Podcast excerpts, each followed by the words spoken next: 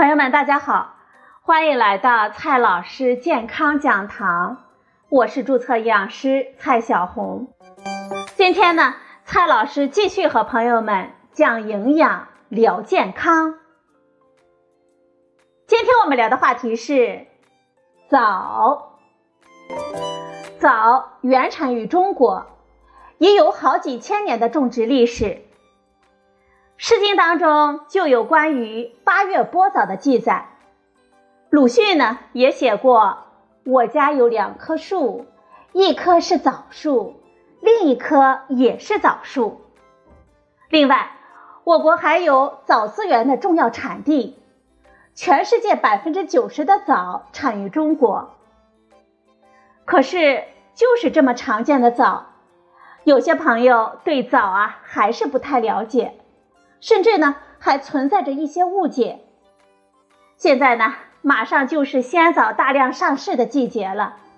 今天呢，我们就来简单的聊一聊枣。先来看一下枣的两个营养特点吧。红枣富含糖类以及磷、钙、铁等多种矿物元素，维生素 C、胡萝卜素、B 族维生素。维生素 E、维生素 P 等多种维生素，还有磷、钾、镁、铁等多种矿物质。枣它是一种物美价廉的营养果品。红枣还含有多糖类、糖苷类等功能的成分，对我们人体的健康有重要的意义。其中特别我们要提的是两个营养特点。第一个呢是维生素 C 的含量非常的丰富。鲜枣中的维生素 C 含量非常的丰富，常见品种当中，每一百克的维生素 C 的含量可以高达二百四十三毫克。我们吃五六个枣啊，就能够满足我们一天的维生素 C 的所需量了，比我们认为的维生素 C 的大户柠檬要高了十倍之多。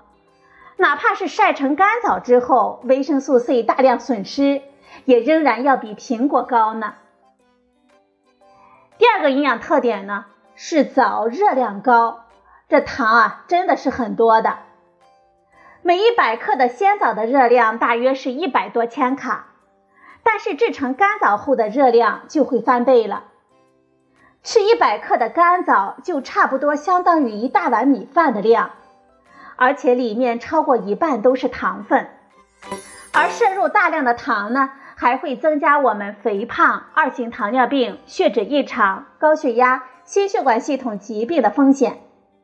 所以呢，我们真的别再一颗接一颗的吃枣了，特别是那种还加工过、添加了很多糖的红枣，一次吃完半包的吃法，我们要戒掉了。接下来呢，我们聊一聊我们经常吃枣的三个常见问题。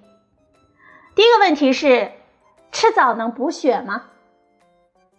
女性呢，由于每个月的月经失血，对铁的需求量更高，缺铁性贫血也较为常见，所以呢，需要补充铁元素。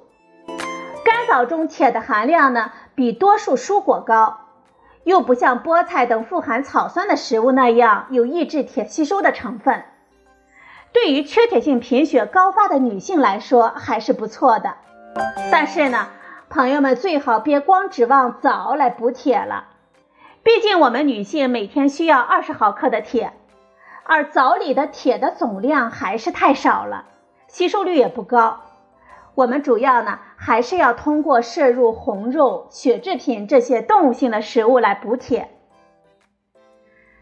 第二个问题呢，我们经常关注的是，这枣富含蛋白质吗？有的人说啊，这枣富含蛋白质，含有八种必需氨基酸等等。首先呢，我们严格来说，一般说一个食物富含什么样的营养素，所谓的富含是有标准的，我们不能乱说。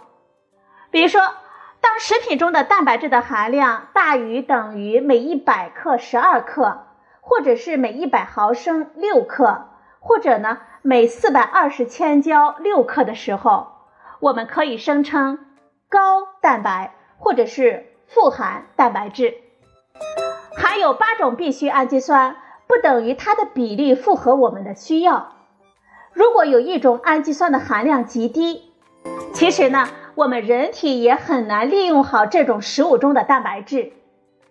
所以啊，朋友们不要期待吃大枣来补充蛋白质。有的朋友问了，吃鲜枣好还是干枣好呢？首先，干枣其实就是鲜枣晒干或者是烘干得到的枣制品，也就是我们常说的红枣。晒成红枣之后，营养物质的种类和数量没有明显的增加，倒是含糖量大大的升高了，维生素 C 的含量也大大的降低了。所以呢，我们还是吃鲜枣比较好。说到枣呢。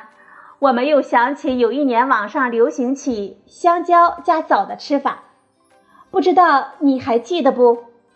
据说呢，有着特殊的味道，但是蔡老师吃着这口味啊还是不错的。